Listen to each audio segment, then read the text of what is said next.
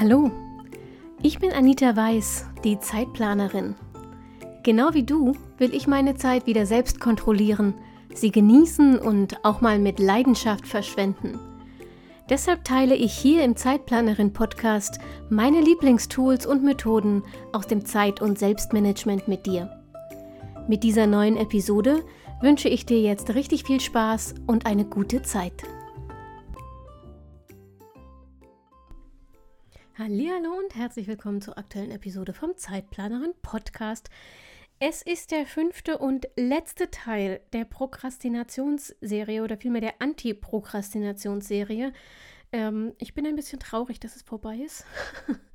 Auf der anderen Seite ähm, bedeutet das für dich auch, dass du ab heute das E-Book gegen Prokrastination, dass dir alle diese Folgen nochmal schriftlich zusammenfasst, ähm, sodass du es dir downloaden, ausdrucken, durchlesen, markieren, damit arbeiten kannst, auf ähm, zeitplanerin.de findest, aber nur, wenn du Newsletter-Abonnent bist. Denn dann kennst du den geheimen Link zum Download-Bereich, kannst da draufklicken, findest das E-Book und kannst es dir downloaden. Also, falls du noch kein Newsletter-Abonnent bist, geh jetzt auf zeitplanerin.de slash newsletter, trag dich in die Liste ein, bekomm einmal im Monat meine persönlichen Learnings zum Sach in Sachen Zeit und Selbstmanagement und dem Leben allgemein.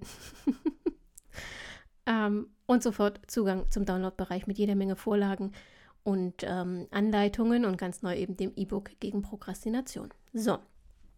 Diese letzte Folge wird eine sehr kurze Folge und gleichzeitig ist es irgendwie die schönste, weil es die versöhnlichste ist. Aber lass mich noch mal kurz rekapitulieren, was ich dir in den ersten ähm, eins, zwei, drei, vier Folgen.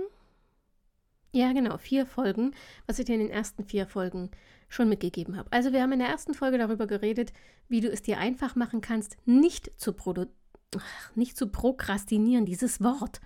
Also wie du es dir einfach machen kannst, nicht zu prokrastinieren. In Folge Nummer zwei haben wir darüber geredet, wie du deine Arbeitszeit richtig planen kannst, ähm, sodass du dich auch nicht so überforderst. Dann ging es darum, wie du die Angst killen kannst, wenn ähm, Angst der Auslöser für Prokrastination bei dir ist. Und in der letzten Folge haben wir ähm, der Ablenkeritis den Kampf angesagt. Also ich habe dir Tipps mitgegeben, wie du verhindern kannst, dass du dich wahnsinnig schnell und oft ablenken lässt und so wichtige Aufgaben aufschiebst. So, und heute, heute kommen wir zum schönen Teil, nämlich wir kommen ähm, dazu, wie du auch dauerhaft verhinderst zu prokrastinieren. Also nehmen wir mal an, du hast all diese Tipps, die für dich passend sind, äh, umgesetzt und hast es tatsächlich geschafft, eine wichtige Aufgabe, die du schon ewig herschiebst, endlich abzuschließen und nicht weiter zu prokrastinieren. Dann erstmal herzlichen Glückwunsch. Ich bin sehr stolz auf dich. Bin ich wirklich, auch wenn wir uns nicht kennen. Ich bin total stolz auf dich, denn das ist eine Leistung. Das muss man erstmal schaffen.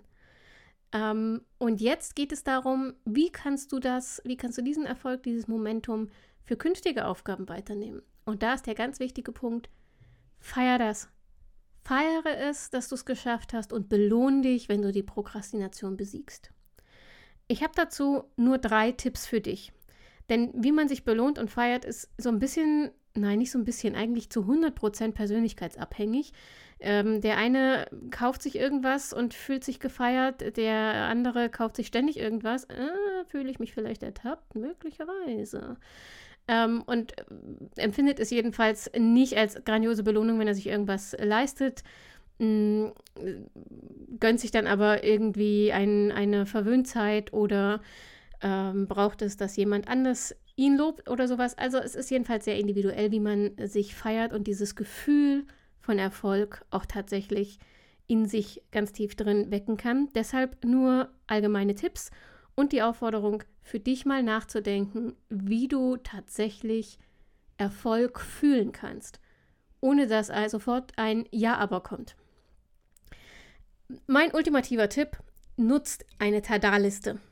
Leg dir eine Tada-Liste an, die nicht nur, normalerweise sage ich ja, mach das für den Tag, die nicht nur für den Tag gilt, sondern mach eine für dieses Projekt, diese eine Aufgabe, bei der du prokrastinierst und führ die fort. Wann immer du einen Minischritt gemacht hast, ähm, der die Prokrastination verhindert hat, wann immer du daran gearbeitet hast, schreib's auf. Schreib so konkret wie möglich auf. Wenn du ähm, besonders gekämpft hast und dann dich doch irgendwie aufgerafft hast, etwas zu machen, selbst wenn du das Gefühl hast, es war eigentlich viel zu wenig, um zu zählen, schreib's auf. Wenn du positives Feedback gekriegt hast zu einem Teil deiner Aufgabe, schreib's auf. Die Tada-Liste ist dazu da, dass du hinterher nochmal nachlesen kannst und an Tagen, an denen dich die Motivation im Stich lässt, nochmal nachlesen kannst, was du alles schon geschafft hast. Und die dich damit motiviert, weiterzumachen. Und du kannst diese Tada-Liste, wenn das Projekt beendet ist, sozusagen archivieren als Spickzettel. Wenn die nächste Aufgabe in den Startlöchern steht, die dich überwältigt, die dir Angst macht, wo du dich leicht ablenken lässt, dann hol deine Tada-Liste von der letzten Aufgabe, die du besiegt hast, hervor und ähm, schau dir an, was du da alles gemacht hast und wie du es gemacht hast und dann kannst du das für die neue Aufgabe reproduzieren. Der zweite Tipp, das ist das, was ich dir ganz am Anfang schon gesagt habe. Finde Belohnungen, die dich motivieren, dich ganz persönlich. Und teste da ruhig auch mal was aus. Und fühl mal rein. Manchmal ist es nämlich so, dass du Dinge hast, die dich durchaus motivieren würden, wo dann aber ganz schnell so innere Glaubenssätze, Lernsätze, innere Regeln ähm, aus unserer Kindheit getriggert werden und deshalb können wir uns nicht erlauben, sie zu genießen.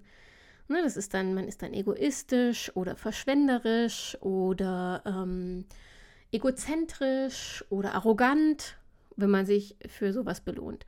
Hör da mal rein, identifiziere sie und dann, ähm, ja, schieß sie ab die tun dir nicht gut, die helfen dir nicht weiter.